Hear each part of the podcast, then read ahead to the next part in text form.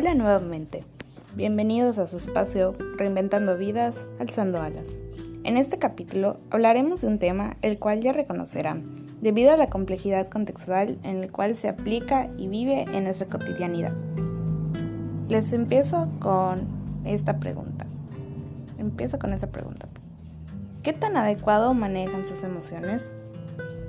Así es, me estoy refiriendo a la inteligencia emocional, un concepto popularizado dentro del campo psicológico relacionado con la habilidad de desenvolvimiento en el entorno, llámese casa, trabajo, escuela, entrenamientos de cualquier deporte, entre otros. Pero igual, dentro de esta definición se identifican cinco pilares, descritos por Daniel Goldman, considerado el padrino de la inteligencia emocional, las cuales son, y se las voy a explicar. Autoconciencia, tener obviamente la mente despejada para saber lo que estás haciendo o lo que vas a hacer. Autorregulación.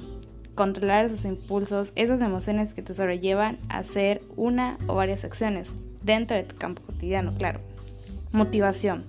¿Qué es eso que tanto que tanto quieres o que tanto admiras para realizar de ya sea de esa persona, de una idea, de una canción, de una de una frase en un libro, de un escrito o lo que sea que te haga motivar para que puedas perseverar y continuar tu camino en la vida.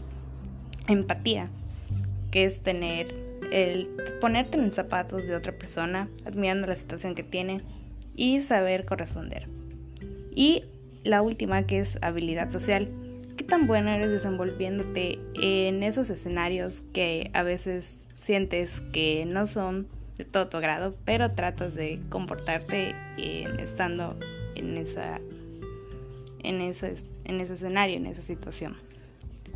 Pero no se alarmen, existe una buena noticia, ya que esto no es una cualidad innata, sino algo que se desarrolla a lo largo de la vida. Ya que les aquí les dejo cinco puntos para poder desarrollarlo. El primero, Acepta tus sentimientos y pensamientos, claro. Porque sin una buena aceptación de tus sentimientos o pensamientos, pues vas a quedar a la deriva, como un ser a la izquierda.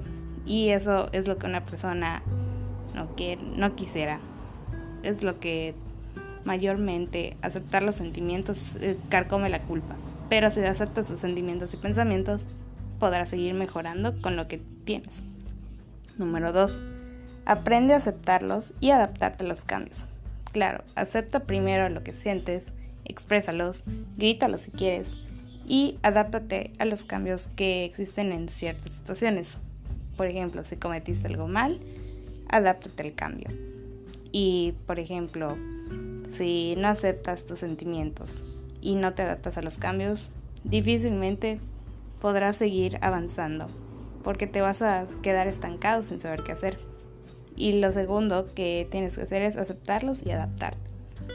Tercero, determina tus fortalezas, tus, tus habilidades, tus amenazas y todo aquello que consideras virtudes o defectos, oportunidades amenazas, que más bien en, en tecnicismos el FODA Determina qué tan bueno, qué tan apto eres para, para adaptarte a ese tipo de situaciones que conjugan tu inteligencia emocional.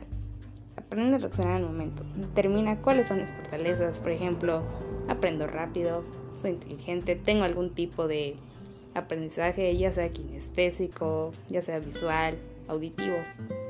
Y ayuda a mejorar en eso, para que puedas seguir continuando y adaptándote a la situación además de poder sobrellevar lo que estás pasando. Eh, mantente atento a los sentimientos de los demás y cuando puedas ayuda. A eso voy con la empatía, de que tienes que estar alerta no solamente de tus sentimientos, porque no es igual un uso de conveniencia, sino también úsalo en pro de los demás, de algún amigo, de la familia o quizá de algún maestro tal vez. Pero mantente atento a ello, cuando, si tienes la oportunidad de ayudar, pues hazlo. Adelante. De todas formas, la inteligencia emocional no es aprovechar para uno mismo, sino es para los otros.